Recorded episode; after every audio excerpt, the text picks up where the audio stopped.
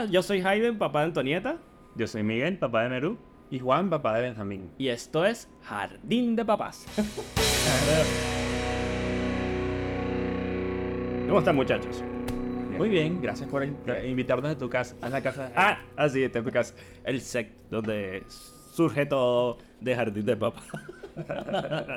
bueno, eh, tenemos un nuevo tema el día de hoy que es eh, ¿Cómo vivimos? el cómo vivimos el embarazo. El embarazo. ¿no? Eh, porque ya habíamos hablado sobre, bueno, el tema de la decisión de ser papás, luego eh, cómo nos enteramos de que íbamos a ser papás.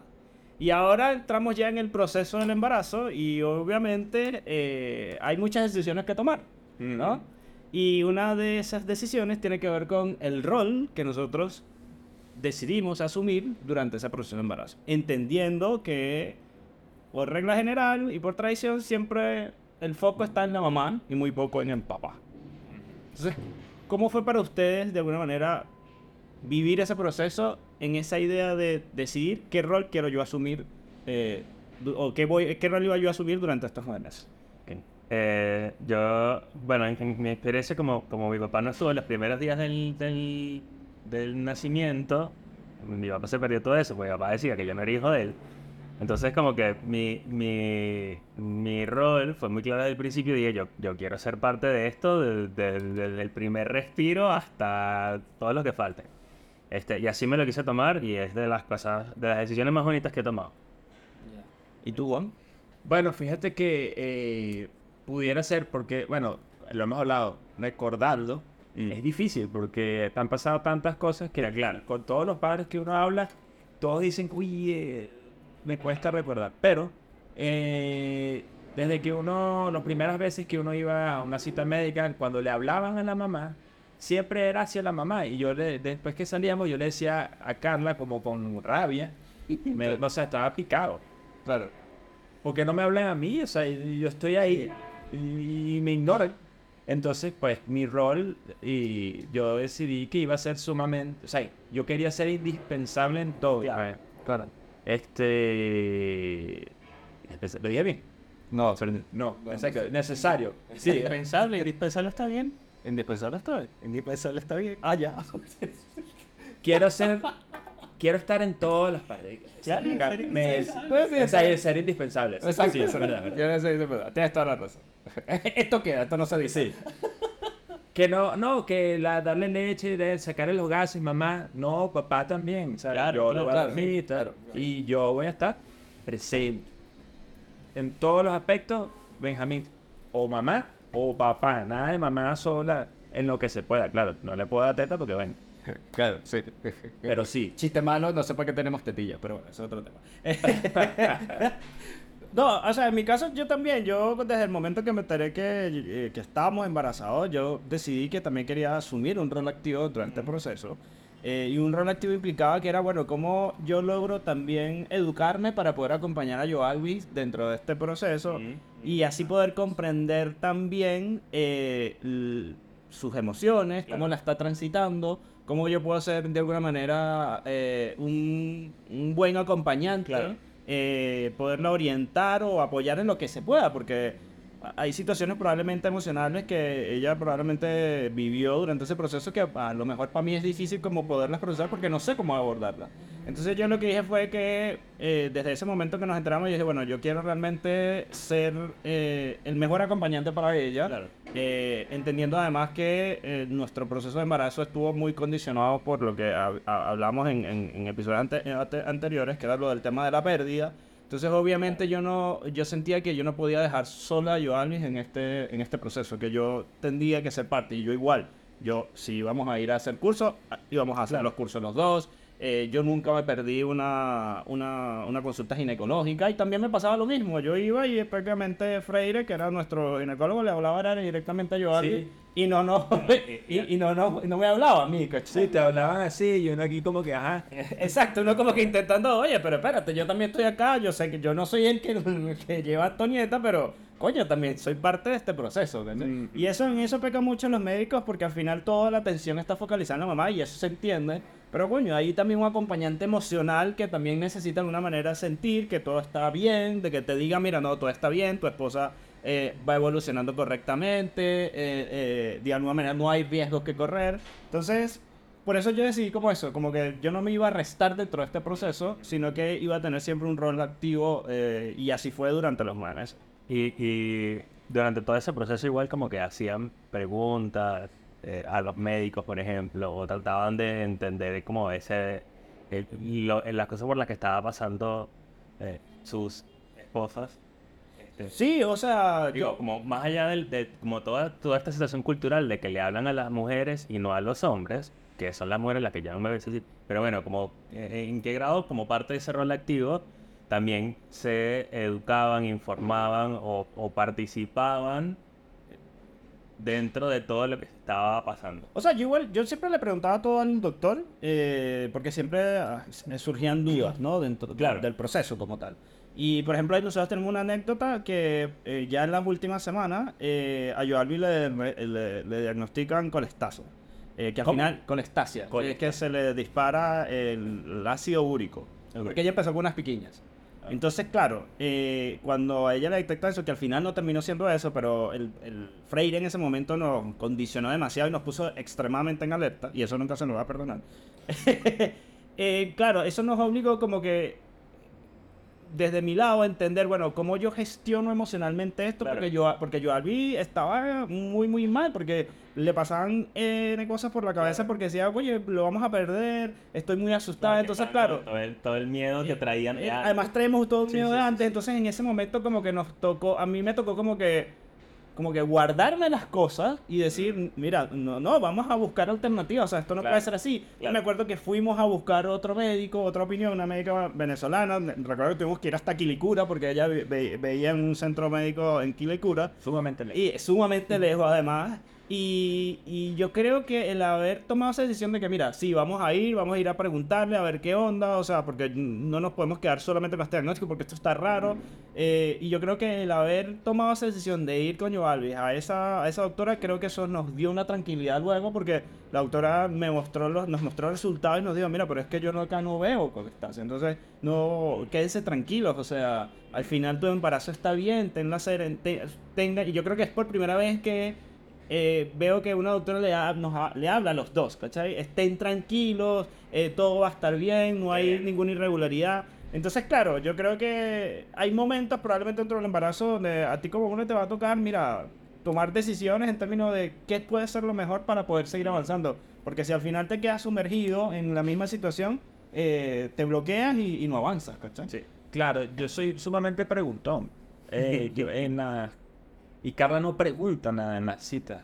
Ya. Entonces, yo me quedo así como que al aire y, y mira, Carla, ¿qué te dijo tal? No, no me lo dice. Claro. Porque no preguntó. O sea, ella que es muy de estar... eh, estoy bien, seguimos. No se quiere preocupar por otra cosa. Entonces yo, mi papel era eh, hacer todas las preguntas para llenarnos de información y estar aún más tranquilo y yo estar tranquilo y transmitirle la, la tranquilidad a ella.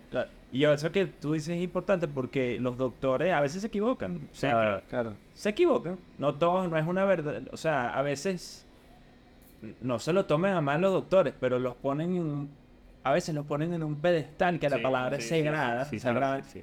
Y bueno, como uno en su carrera, ustedes también se equivocan. Y a veces, eh, por lo delicado de su, de su área, pues eh, es bueno ir a segundas opiniones para estar cubiertos. Y No, pero también tener un poco de, de- de- de sensibilidad al hablar con la familia ante cualquier eventualidad que pase, sea muy buena o sea muy mala, porque también es que hay doctores o doctoras que te lanzan unas perlas y es como... pero Sí. esto ya Sí, sí, sí. Es que bueno, ese es el tema también de la medicina y el sistema que lo desin- deshumaniza un poquito. Claro, Claro. sí, sí, sí. Y yo también los entiendo porque están en... Los que trabajan en los seguros acá, este, los, mi- los mantienen en un régimen de atiende, atiende, atiende, rápido, Claro, rápido, rápido. claro, es que- En, en ese sentido, a nosotros nos pasó que nos estábamos viendo con, con matronas. Nuestra la primera, o sea, la atención primaria del embarazo eran con matronas. Era una, eran dos matronas. Ya. Y desde, desde que ellas tuvieron la primera visita, luego de un cambio de, de- de equipo médico que tuvimos, desde la primera visita, para ellas fue importante cómo se sentía Agnes, sí, obvio, pero también era muy importante cómo me sentía yo. Porque por el- el- este rol del acompañante significativo. Exacto. Sí, claro. Que ese concepto está muy bueno, ¿sabes? La Es genial, es fantástico. Entonces era así como, ok, ¿cuáles son tus miedos? ¿Cómo tú te sientes con esto? ¿Cómo has pasado los últimos días? Eh, eso creo que es muy valioso y muy importante porque, bueno, o sea, no solo que el- yo quería acompañarla, porque además queríamos hacer parto en casa, quería acompañarla en ese momento, sino que, o sea, sentía que era muy importante el rol, no, no mío como, como Miguel, sino de, de quien va a acompañar y va a transitar toda esta aventura con un bebé en un tiempo más adelante. Y a veces sentían como... Porque esto... A mí me pasó que conversábamos con un amigo que tenemos en común, que es Roberto, eh, que una de las cosas que hablábamos era que uno de, de, de lo más duro que puede, que puede resultar en el proceso del embarazo es que a veces terminas como termina uno siendo desplazado, ¿no? Y que toda la atención finalmente se focaliza en la mamá, cosa que es natural, ¿no? Y eso, y no nos preguntan cómo, cómo nos sentimos. Eh, más allá de la matrona, de alguna manera, en algún momento hicimos nosotros ejercicio, o ustedes hicieron ejercicio de, de- de poder expresar cómo se sentían durante el embarazo. O sea, porque yo creo que también uno, es un viaje emocional muy heavy, porque prácticamente tú asumes como la responsabilidad de que, bueno, te toca como ir resolviendo lo que haya que Claro, resolver en el claro, camino, sí, Porque sí. mm, efectivamente tu pareja no lo va a poder hacer en ese momento porque está en esa situación. Claro. Bueno, sí. Bueno, en el caso, o sea, a ver, yo lo podría dividir en dos. O sea, la parte, cómo me sentí al principio, me sentí, finalmente llegó el día, ¿no? Después de tanto, yo siempre lo quise, como ya hemos hablado anteriormente, y ya, ya llegó. Ajá, ¿qué vas a hacer, no? Este, vas a ser papá, ahora es en serio. ¿Y ahora qué? Alguien va a depender de ti. Exacto. Si no le paras, se muere. Claro, claro. Entonces, O se te cae la piscina. Exacto. Sí, Benjamín se me cayó en la piscina. Pero no pasó nada. No, No, se no, ca- no. no se me cayó, se cayó él. No, yo no. lo rescaté. Nosotros estamos de vacaciones en el sur, estamos en una aguas termales y, ni yo, Alvin ni yo nos dimos cuenta y Antoneta se hundió y la sacamos y bueno, así que esas cosas pasan. Este, Bueno, entonces, desa- desa- lo bueno es que me despertó esa emoción y esa preparación de, bueno, ahora tengo que ser a una otra persona, tengo que estar tranquilo y, y- y calmarme un poco porque a mí me gusta siempre estar como un paso adelante. Claro. Y con esto es muy, son muy pocas cosas las que puedes hacer. y Entonces, eso te, te puede, si no lo atacas, te puede desencadenar un- una cantidad de cosas malas, ansiedad y todo eso que igual me Mm. dio. Claro. Y eso lo descubrí ahora que ahora. Este, entonces, eh, ¿cómo me sentí en la parte mala? Bueno, eh, que en la otra parte que yo pudiera hablarles, que es que me, me puso muy ansioso en el tema de apoyar a Carla, pues, porque, por ejemplo, una anécdota es que si ella, como tuvo muchas náuseas, Bueno, todo el embarazo, lo primero se sintió muy mal, como la- eh, tenía la vida triste, es la mejor, di- Mm. la- la La mejor mejor definición. definición, porque de verdad es que náuseas todos los días Qué horrible. tanto por ocho, bueno, nueve meses, concha. Entonces, em, por ejemplo, mira, ¿qué te provoca comer? Pues no le provoca nada sino pan. Entonces yo decía, bueno, bueno, come pan. claro. Pero por dentro decía, bueno, es que el pan no nutre. El niño no se va a desarrollar bien, va, va a salir Claro. eh, chucuto, ¿sabes? No sé, o sea, pensaba que, que o sea, no, se iba en ese chiquitico, enanito, no sé. Cosas así, esos miedos que se disparan. Porque por, la misma ansiedad, claro, sí. Que al final no es para tanto. Claro. No es para tanto. No es para tanto. Y es eso. No es para tanto. No todo tiene que estar calculado, Juan. Entonces, eso lo ataqué eh, un poquito después con un psicólogo. Ah, tú fuiste, fuiste allá. Sí, sí, sí. Bueno, yo iba antes al psicólogo, pero durante ese proceso, hablar con el psicólogo Te ayudó me ayudó un montón. Claro. Sí, yo creo que eso ayuda mucho. Yo creo que uno de los principales errores que yo cometí, y, eso de alguna, de alguna forma yo a mí siempre me lo recrimina, que es porque yo no, no soy muy amante de ir a los psicólogos. O sea, de verdad que si he ido en dos intentos, ha sido como muy poco. Ay, por cierto, perdón. Ajá. Probablemente fui una ladilla con eso de la cosa. Ah, claro. Y me disculpo, Carla. Porque puede haber sido una ladilla. La vaina de que vas a comer, no comas esto, no comas esto. Que si, ah, no, una cosa, un poquito de miel, no. El doctor dijo, no a la miel. Claro, sí, sí, sí, esa cosa puede pasar. Pero no, o sea, como que yo entiendo, entiendo tu, tu ansiedad, porque yo también la viví. eh, quizás yo cometí el error de no poder de alguna manera eh, canalizar eso a través de un psicólogo, que yo creo que eso es clave, porque en el- eh, yo creo que el embarazo es, como yo siempre digo, es una montaña rusa de emociones, que si tú no la sabes sortear, te puede comer y te puede absorber. A a mí lo que me pasó es que yo también viví un proceso de ansiedad muy heavy, eh, y porque yo estaba, o sea, yo lo que sentía era que si esto, si esto no, no funcionaba, si esto no lograba llegar a buen término, yo sentía que como que el mundo se me iba a derrumbar. Claro. Porque para mí, eh, mi temor siempre era, era eh, el tema de, coño, o sea, que, que todo vaya bien. Mm. Porque esa era, marico, ¿qué, qué, qué- podría pasar? O sea, sería horrible, era lo que yo en ese momento pensaba, sería horrible tener que lidiar con el- otra, con otra pérdida, pero esta pérdida era un poco más, de alguna manera, eh, desarrollada, porque de Ah. alguna manera el embarazo había evolucionado. Entonces, como que eso siempre fue como el temor o el miedo que siempre estuvo latente, el de efectivamente que esto no se, no se concretara y que Antonieta no naciera.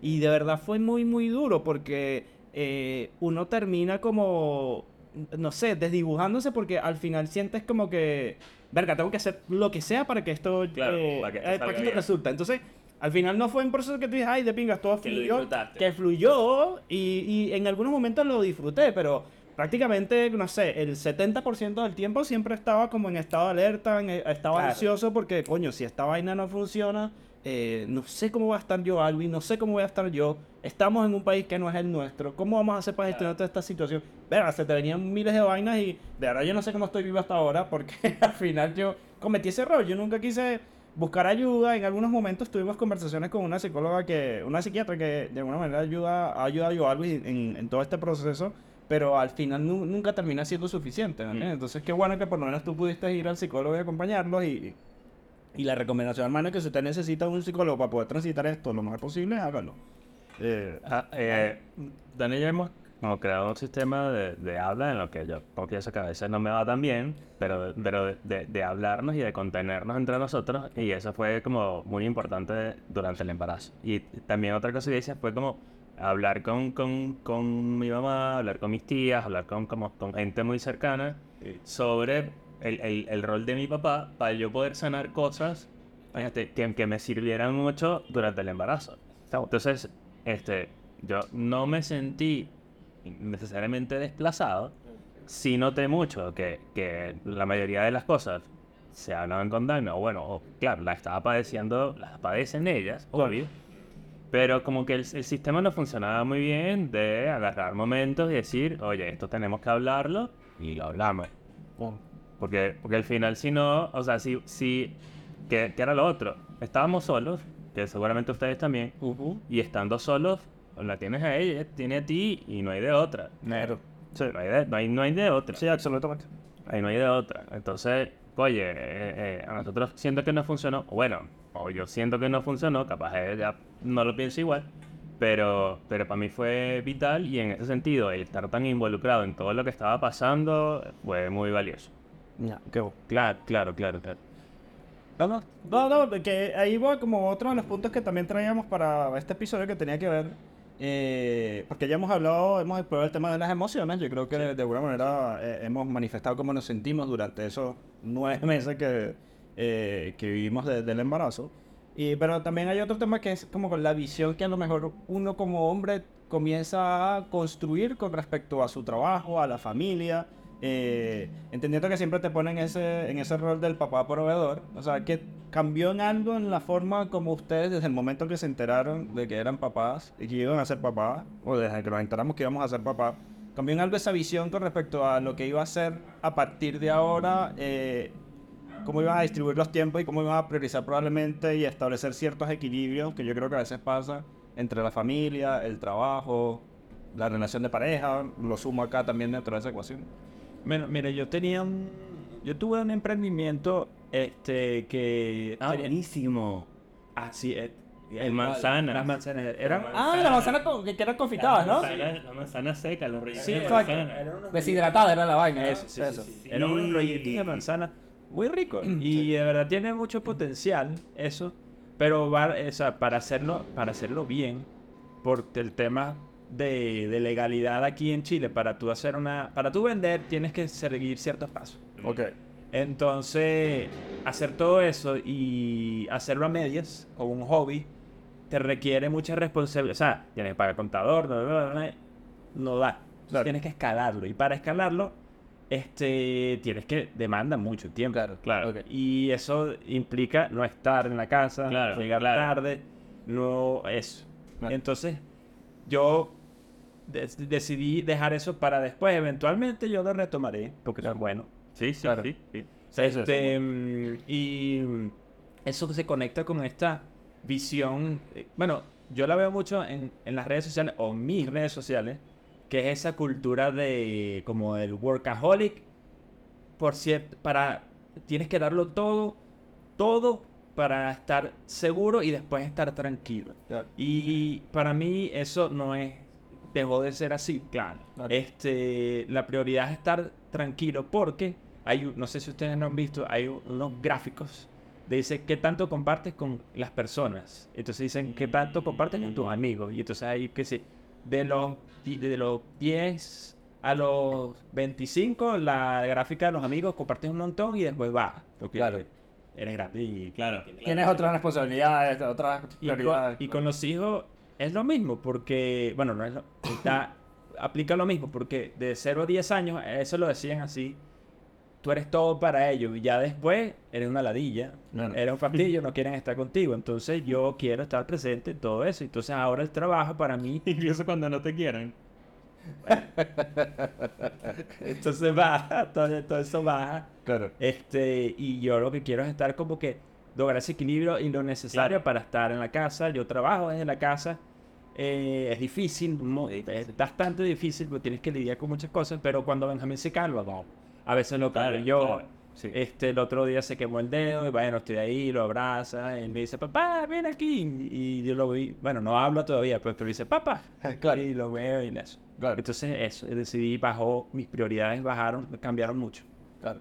Sí, a mí, por lo menos desde que nos enteramos que, que estábamos embarazados, yo, uno de mis principales temores era cómo iba yo a tener que lidiar con el tema del trabajo, porque yo confieso que yo sí soy Eres workaholic. Yo soy workaholic completamente porque, bueno, no sé, durante años mm, eh, trabajé en una empresa que prácticamente vivía para esa empresa. Mm. Eh, e- igual hoy en que estoy eh, como haciendo otras cosas y estoy como en otro rubro, igual también le dedico mucho tiempo al trabajo.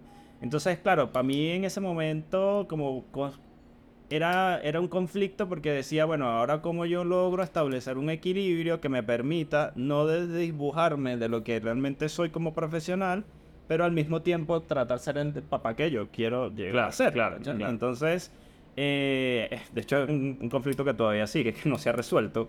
Eh, pero claro, no- fue difícil y, y sigue siendo difícil tratar de establecer eso, ¿no? Porque al final uno dice, bueno, yo, yo tampoco quiero restarme de poder compartir momentos especiales con Antonieta, yo quiero que eso siga estando, pero al mismo tiempo tampoco quiero perder la oportunidad de seguir creciendo profesionalmente, porque también uno como hombre también tiene ciertas aspiraciones en desarrollarse profesionalmente, en escalar dentro de la empresa en la que tú estés, eh, pero a veces puedes pensar que efectivamente puede ser complicado en ese sentido. Quizás no, no, no tan complicado si lo comparamos con la mujer, no puede ser que lo tienen mucho más complicado que nosotros.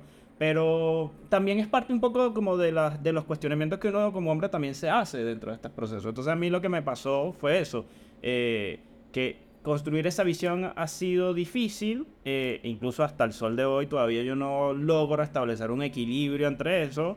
Eh, yo a veces puedo llegar acá a la casa y no sé, tengo a Antonieta acá y, y- e igual estoy resolviendo cosas trabajando. Entonces son cosas que yo tengo que comenzar de alguna manera a ir resolviendo porque efectivamente Antonieta es el momento de Antonieta. Claro. y se lo tengo que dedicar a ella. Claro. Entonces es como comenzar a liberarme de ese Hayden que le encanta el trabajo, que disfruta su trabajo, que ama su trabajo y comenzar a establecer como ciertos equilibrios. ¿cachai? Entonces eso, eh, por lo menos ese es el conflicto que yo he tenido desde el momento en que nos enteramos de, de que íbamos a estar embarazados y lo difícil que ha sido tratar de equilibrar eso. Yo todavía por lo menos no lo he logrado. No, yo tampoco, trabajo en proceso. Exacto, es un work in progress. Sí. ¿Tú? Eh, a mí me, o sea, yo soy freelance y el, el creo el estar como freelance, el estar como freelance me, me, me da hasta cierto punto algunas licencias y durante el embarazo lo que hacía era que trataba de evitar comprometerme para un día en que tocaba ir a algún taller, o que tocaba ir para, para, el, para el, el eco, que tocaba ir para no sé qué cosa, porque, bueno, eso era- es, parte del, del rol activo, Del estamos hablando, sí, es claro. parte del rol activo y, y no me lo quiero perder, para mí es muy valioso y muy importante. Yo dejé de trabajar los fines de semana. Ah, tú dejaste. No. No, yo, yo le pedí a Joalvi que las cosas fueran los fines de semana.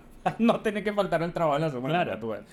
Este, entonces en ese sentido como que me sentía bien y bueno, en los primeros meses del embarazo trabajaba en un campo y Dan estaba en la casa que estaba en ese campo, entonces podía como, ah bueno, me, iba, eh, ah, ¿qué necesitas? ¿Estás bien? ¿Todo bien? Y podía salir como que no era. Y eh, cuando Meru estaba recién nacido, eh, yo me tomé los días que quise tomarme para esos primeros días en los que todos nos estamos acostumbrando a, a este nuevo ser. Bueno, poder estar ahí en ese proceso y no, oye, que entonces se siente mal Dagne, el, el muchachito llorando. Como que esa- esas licencias en estar freelance me lo permiten. Pero como tú decías antes, o sea, si yo pudiera dejar de trabajar para cuidar a mi muchachito, yo feliz lo hago. Claro. Yo feliz lo hago, feliz, feliz, feliz, feliz. No, y además estarías conforme con esa decisión. Yo no podría. Totalmente, totalmente. No, de porque- hecho, ahorita sí estamos tratando de que este, eso sea una decisión de vida. De, en vez de tener que salir a trabajar y pasar el día afuera, como 12, 14 horas de día afuera, poder tener un trabajo ahora que me permita estar mucho más tiempo en casa, con horarios, pero mucho más tiempo en casa, Eso. este, y poder cumplir con otra serie de tareas que generalmente cumple Dagme, que trabaja desde la casa. Claro.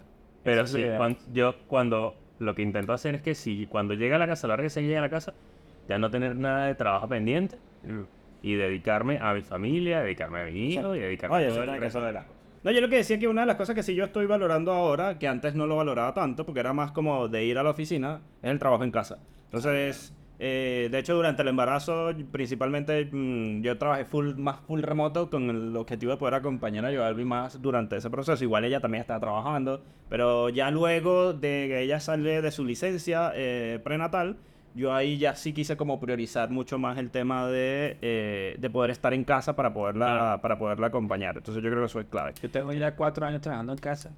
Este, y no quiero pisar una oficina más nunca. Claro, Claro, claro. Porque no me, no Claro. me- eso de que me paguen por estar ahí, no. No, claro, no, o sea, No, no, no, y perderte un montón de cosas que están pasando en casa o en el parque cerca o donde sea. exacto. No, o sea, Sí, no, yo creo que al final, ojo, uno puede encontrar esos equilibrios Pero en bueno. términos del trabajo. O sea, yo creo que en la medida que uno se planifica bien, tenga una agenda ordenada, puedes de alguna manera dedicar los tiempos que tu familia y tu trabajo merecen y poderlos resolver. También hay algo que no es menor y es que, bueno, somos migrantes, eso al lado. Y este, y por, o sea, como que el sistema de contención familiar no funciona como si estuviéramos en nuestro país. Eso- Claro. Eso es una cosa que es muy importante. Y hay otra cosa muy importante es, eh, bueno, cómo, cómo está tu familia en ese momento social y económicamente y si eso te permite darte la licencia de trabajar desde casa si lo quieres o hacer menos workaholic si eso no que, que no es menor tampoco No, yo de hecho durante el embarazo tuve también ansiedad económica porque decía como, como que, oye, llega, uh, llega un nuevo miembro en la familia, ya no somos dos, somos tres, eh, los gastos que se Claro. vienen, entonces tú comienzas también a Claro. proyectar, coño, tengo que comenzar a ahorrar para el, colegio, la universidad, si hay un Claro. accidente. De hecho, por lo general, no- nosotros no teníamos, es difícil como, uno, como migrante poder ahorrar en un país, o sea, para nosotros nos ha costado un mundo. Pero el tema era como ahora definir en ese proceso del embarazo la ecuación perfecta para comenzar a ahorrar y poder tener un fondo de emergencia que a la hora de que nosotros necesitemos cubrir algo de Antonieta, pues que, que- que- que se pueda hacer. No, es complejo. Entonces, fíjate, no solamente la ansiedad de todo lo que tú vives del proceso, sino también de lo que se viene después. Claro. Que claro. es ese, ese futuro que no es tan futuro, no es tan a largo plazo, es un corto porque son nueve meses y ya después va a tener la criaturita ahí y la criatura te va a comenzar a demandar cosas y que económicamente tienes que resolver. sí Pero, pero sí, yo creo que eso también es relevante porque muy pocas veces también hablamos sobre el tema de la economía porque termina siendo también un elemento clave y una variable clave en- desde el momento en que tú decides ser papá. Si tú no lo consideras, después puede llegar a ser complicado. factura seriamente Sí. Ahora, para cerrar, eh, ¿qué les parece si de este proceso de, eh, de cómo vivimos el embarazo eh, decimos tres cosas, dos o tres cosas sobre qué fue lo bueno, lo chistoso y lo malo de, eh, del embarazo? Eh, para mí lo bueno Empecemos por lo bueno. Tú. Lo bueno, eh, bueno, como decía ahorita, poder trabajar en, en este campo donde estábamos y atender a Daina en estos primeros meses del embarazo fue, eh, eso fue fantástico. Este, y creo que lo otro bueno es to- todos los cursos y toda la preparación y todo ese tipo de cosas eh, que, que al final resultan en, en sentirme útil dentro de este proceso que está viviendo mm, mm, Dagnen, o sea, mi acompañante. Es- Eso, eso creo que es de, la- de las cosas, de las mejores cosas de, de- de que viví. Juan. Lo, o sea, yo me, lo bueno, yo me encontraba como en un, quizás un piloto automático con muchas cosas en la vida por ser migrante, me- me ha costado adaptarme y todas esas cosas.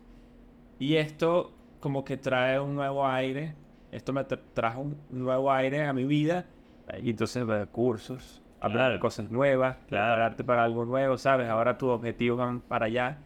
Y además a Carla y a mí nos, nos, nos, nos puso como una buena, un, buen- un buen momento. Qué bueno. Fueron bueno. súper agradables, sea, y atenderla y como eso, porque de verdad que se sentía.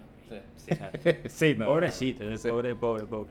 Pero sí, nos puso un... De hecho, recuerdo peleas muy pocas, porque además ella estaba muy tratando de entrar en una zona calmada y eso Claro. nos ayudó un montón. Mira. Mira, para mí lo bueno del embarazo fue igual lo mismo que, que te pasó a ti con Carla. El hecho de, de conectarnos en Joables y yo, el de vivir este proceso, el de acompañarte, el de empatizar mucho. Obviamente hubo momentos en que hubo peleas, que discutimos, había diferencias. Eso es normal, es natural dentro del proceso del embarazo. Además, entendiendo que ellas tienen como emociones a flor de piel y a veces a uno, para uno es difícil tratar de comprenderlas en ese sentido. Y por eso se tiene que trabajar mucho en la empatía. Eh, uno como él tiene que entender eso, por eso es importante siempre investigar sobre qué es la empatía y cómo de alguna manera puede, puede desarrollarlo. Para mí eso fue muy, muy bueno de- del embarazo. Lo otro es que el embarazo también cambió mi perspectiva de lo que quiero ser como persona, ¿no? Y también me obligó como a comenzar también a, a a entender qué cosas tengo que yo resolver eh, como persona en términos de, por ejemplo, la relación con mi papá, Mm. para poder de alguna manera ser un buen papá con Antonieta. Eso todavía está en work in progress. y claro, y lo tercero es lo del tema de los cursos. Yo me disfruté los cursos prenatal, yo me aprendí todo el tema de la protección del periné, el del el, eh, tema de la lactancia. O sea, yo estoy involucrado en todo eso y Las verdad. fases del parto. Las fases del parto, que cuando realmente uno tiene que ir a la clínica, toda esa parte de verdad yo me la disfruté, la aprendí muchísimo. Yo, yo hice yoga prenatal con, con Joe Alvis. Que no es como en ¿no? Que no es, que no es como en la película. eso, eso, fue lo, eso fue lo bueno de- del embarazo. Ahora, lo chistoso, güey. que yo estaba en shock. yo estuve en shock el, desde el momento que Agla me dijo, sí, estamos sí estoy Hasta que embarazada". nació Merú. Yo creo que un poco tiempo después igual, pero en shock que estaba en blanco. O sea, que Dagna podía estar, así estábamos sentados en la misma mesa cenando y me hablaba y yo estaba así como... Out, out, out. Imagínate si estás en shock con uno, imagínate un, un hombre que se entera que va a tener dos años y va a ser mellizo. O gemelo. No, ese está borrado todo el rato. En, en- pero un shock serio. Serio que gradualmente, porque bueno, hay que ser un adulto funcional, Claro. me fue pasando, pero, pero, pero mi shock era absurdo. Absurdo, absurdo, absurdo. sí. Eh, Bueno, mira, o sea, chistosas, hay varias. Ajá, bueno, un, que un día me estaba bañando y salí y no estaba el desodorante y este, sí, sí, este, yo se los había contado. ¿Y qué pasó? Y mi desodorante, no, es que y Carla me lo escondió porque me daba náusea. Entonces tuve que ir al supermercado con ella porque yo no podía elegir otro, porque si le da náusea, o sea, voy a comprar otro para que le devuelva. Así ah, ya no vuelva náusea. Y claro. el le da náusea. Eh, entonces, bueno, no elígelos tú, entonces todo le da náusea. Fue, fue sumamente difícil elegir claro. desodorante. Este, y otro que me recordé hace unos días, y eh, tengo que ser bastante claro con esto. Carla me dijo, mira Juan, eh, no es, es por el tema del embarazo. Yo tengo ya 5 o 6 años, 5, cinco, viviendo contigo y puedo decir que no es así, pero ahorita tu olor me desagrada. es así mismo, o sea, y... No, eso pasa. Y yo se lo pregunté hoy y me lo recordó así como, ay, qué bonito, pero allá. ya, eso fue hacia el final, hacia el final de la semana. Sí, sí, sí. Y ella me decía que, que y yo, porque yo la abrazaba y yo sentía que estaba así como, ay, no rico día". momento. Como Y yo que... digo, Sentías que se deslizaba como que se Sí. Y yo no huelo mal. No huelo mal, yo siempre he sido muy cuidadoso con eso. ¿Y volviste a usar el mismo desodorante? No, sin desodorante, recién bañado, sin ningún... No, pero ahora, ahora. Ah, no, no, ahorita sí, ya. Ah, ¿usas desodorante? Sí, claro, por supuesto. Por supuesto. Este, y eso fue así como yo, yo lo entendí y todo y tal, pero fue como, ah, no pues, ¿cómo me van a decir eso a mí? Claro. Eso fue súper cómico. Y lo último así, cortico, que cuando fuimos a Venezuela, este, fuimos a Coron, eh, a Dícora, Ajá. hasta el, ah, hasta el faro Ajá. en, en carro. Y cada vez que en la, en la carretera, no, no, que me, me veía a mi esposa y si ven acá, estaba embarazada, todo el mundo me veía así como que "Estás- loco. Yo me sentía súper culpable. No sé, porque parece que viajar con una embarazada en carretera es vaina de loco. Me hacían sentir horrible. Horrible. Horrible. Sí, y yo estaba, y eh, cuando llegamos allá, estaba súper emocionado porque llegábamos al Cabo San Román, que es emblemático para mí, a Carla, pero y, y había que caminar un trechito. Y después Carla me dijo, mira Juan, maravilloso, pero te quería matar. pues". Instinto de supervivencia, porque no había nadie. Claro. Y entonces, después de eso, yo dije, bueno, fue un poquito loco. Mira, para mí lo chistoso, eh, bueno, eh, con todo este tema de las náuseas, yo, esto me lo recordó también yo porque yo también tengo memoria muy frágil.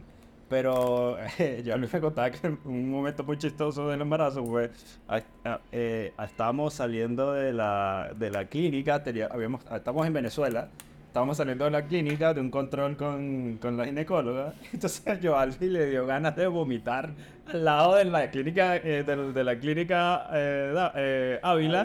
Que ahí además está creo que la embajada de Bolivia. Entonces yo Alvin comenzó a vomitar, pero bueno, comenzó a vomitar.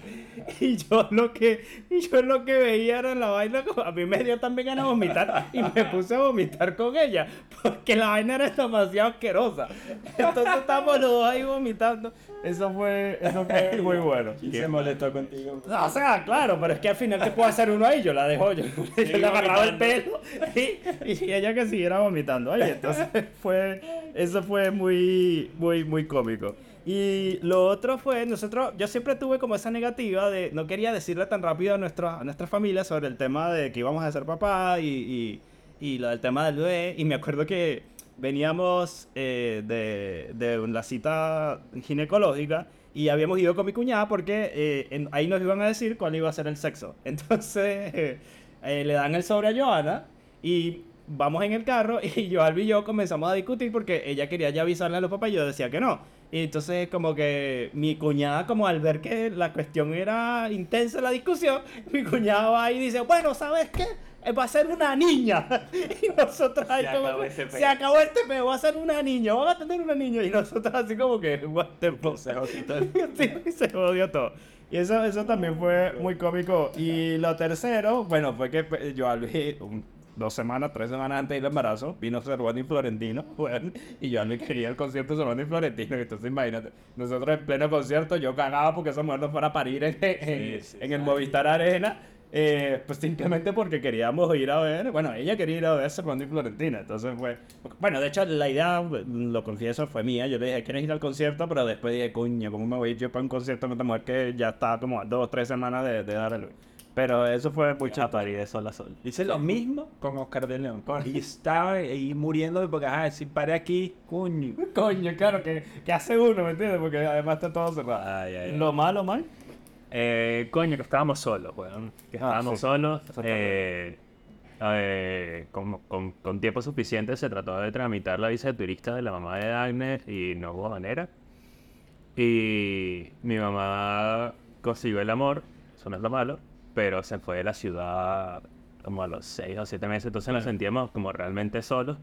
Este, y- que bueno, que sentíamos que era muy importante tener a alguien más porque queríamos un parto en casa. Entonces era como, o sea, hay un montón de variables que pueden pasar en este momento y no, tenemos a nosotros dos y ya, pues. Claro. Mm, eh, eso, eso fue chimbo porque al final te llenas como de mucha desilusión, de mucha decepción, de mucha ansiedad también, porque es como... No, no, es que es horrible vivir un proceso de, de emba- de embarazo en un país que no es el tuyo porque no tienes contención emocional, no tienes tienes, nada, apoyo de la nada, familia, no tienes, nada, nada. no tienes red de apoyo, ¿cachai? Entonces eso es, es muy, muy O cosa. sea, amigos, sí, pero bueno. Sí, claro, es pero- momento como para vivirlo en familia. Exacto, y los amigos tienen también sus realidades y no van a estar dedicándote tiempo a ti. Bueno, Que además es un tiempo muy variable el de un embarazo. Exacto, ¿cachai?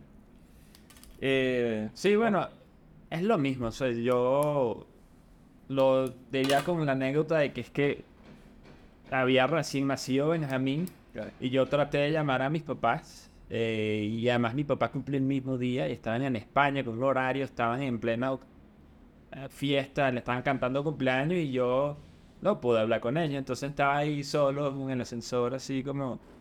Porque además fue tempranísimo. claro, Eh, claro, mandé una nota de voz y todo lo demás. Como que- No es lo mismo. claro. Una emoción tan bonita para compartir, te la quedaste tú solo. Sí, Claro. básicamente, me- porque normalmente tú sales ahí a estar los papás ahí. Claro.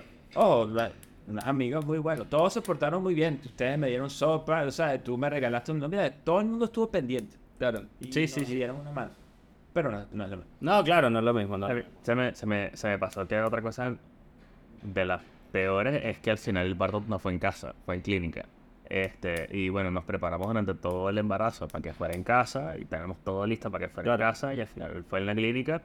Y entonces fue en la clínica y no fue parto natural, que era lo otro que, que quería Dani, que yo estaba además muy enrolado en, en eso. Y No eso, eso, Mira, yo de lo malo, eh, a ver, eh, bueno, lo, lo que ya les he comentado ampliamente, el esa idea de estar en un estado de alerta durante los casi nueve meses Mm. eh, por el tema del temor a perder, a perder a Antonieta, que ahí mi recomendación de verdad genuina, sincera, para no solo, no solo para el- los papás que o hombres nos están escuchando, sino también para las parejas que tengan ese tipo de antecedentes. Yo creo que es importante trabajarlo a nivel psicológico para poder encarar eh, un nuevo embarazo, porque si no, eh, termina siendo difícil. Eh, lo otro que puede ser chistoso es que yo no comí arepa durante nueve meses porque yo, Alvis, odio el olor a la arepa. Yo creo que fue, fue horrible porque además yo soy muy arepero, a mí me gusta como, como desayuno en las mañanas. Eh, y lo otro que no lo tengo anotado acá, pero yo creo que es también relevante y yo creo que es natural que, y, y es un tema que bueno, en muchos casos puede ser tabú y que tiene que ver con, con el tema del sexo, o sea, que te- en- durante el embarazo también te cambia mucho esa ecuación y, y claro, como que te cambia un poco la frecuencia que tú como hombre quizás mm, venías teniendo, tampoco es que soy el, el tipo más, más, más activo. se- activo sexual en ese sentido. Pero yo creo que eso es un tema relevante que yo creo que también hay que trabajarlo y conversarlo y durante ese proceso, porque yo creo que de alguna manera hay que comenzar a entender que es una etapa que es diferente, que de alguna manera en algunas, que eso va a depender del tipo de pareja, que en algunas parejas va a ser Claro. mucho más activo, que en otras Claro. no, ¿cachai? Entonces creo que es importante que siempre conversarlo. Es el preludio a que cuando nazca el bebé va, va- puede ser aún más diferente de como era en el embarazo. En el embarazo, claro, totalmente. Entonces, Claro, claro. yo creo que es importante también, y esto es para que los quienes nos escuchen también se queden tranquilos si ustedes están viendo que eso ha cambiado. Bueno, es que es parte del proceso, es normal. eh, no todas las parejas terminan fluyendo igual. Hay parejas que probablemente les va muchísimo mejor y a otras no tanto, pero yo creo que, que es clave que tengamos siempre eso presente, ¿sí? ¿vale? Así que esperamos que hayan disfrutado de este episodio. Nos vemos en próximo eh, episodio de Jardín de Papás. Chao, chao, chao.